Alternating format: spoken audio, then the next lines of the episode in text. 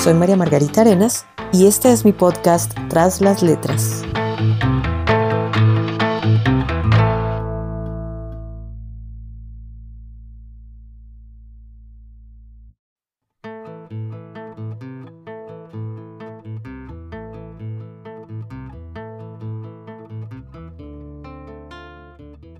Hola, bienvenidos a mi episodio número uno. Voy a hablarles de Te Busco, una canción que pues fue difícil de escoger porque la primera canción de este podcast debía ser una que fuera especial. Y hubo muchas candidatas, la verdad. Te Busco es una canción que hizo famosa Celia Cruz y que yo recuerdo mm, como una canción triste, con una historia que pensé que era de un par de enamorados que se separan por una pelea una infidelidad, algo así. Y me parecía especialmente triste porque hay partes de la letra que hablan de olvidar al otro, sin decirlo expresamente, que creo que es una de las cosas más duras de recordar, y es que con el tiempo se van esfumando esos detalles de la otra persona y se vuelven difíciles de, atrapar de nuevo.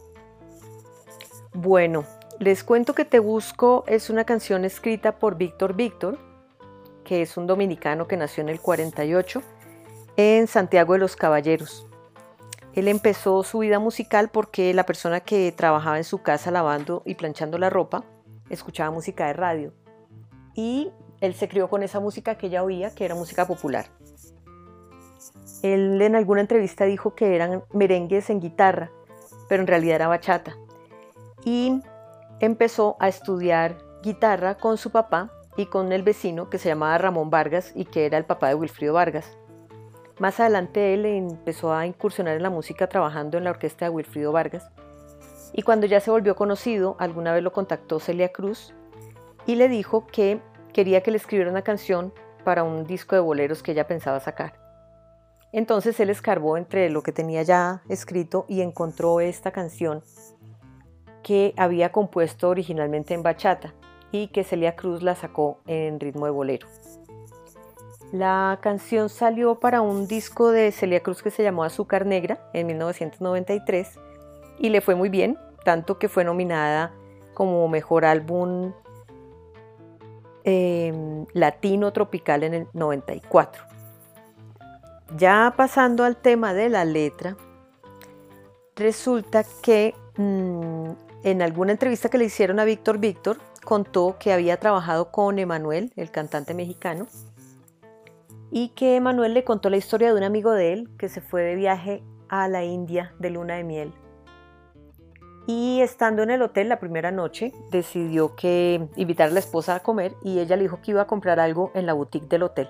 Entonces ella bajó a hacer su compra y él se entró a bañar.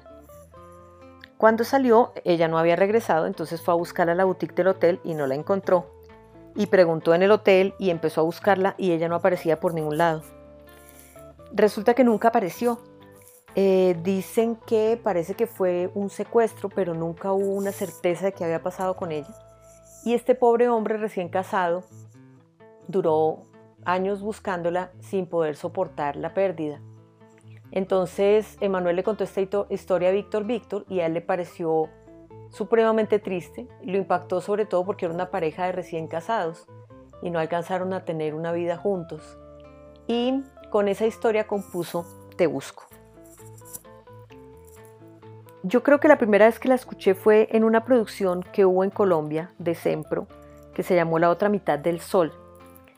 Esta producción salió en 1995 yo no recordaba de qué se trataba la, serie, me tocó buscar en internet y hablaba de la reencarnación, que es un tema no muy común en la televisión colombiana.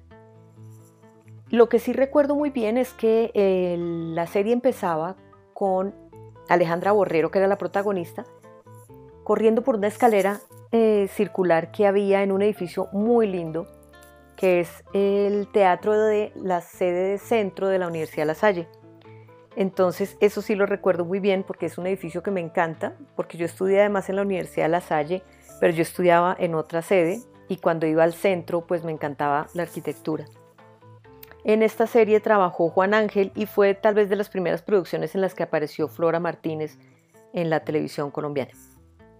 La serie contaba con una versión de Te Busco cantada por Juliana Barrios.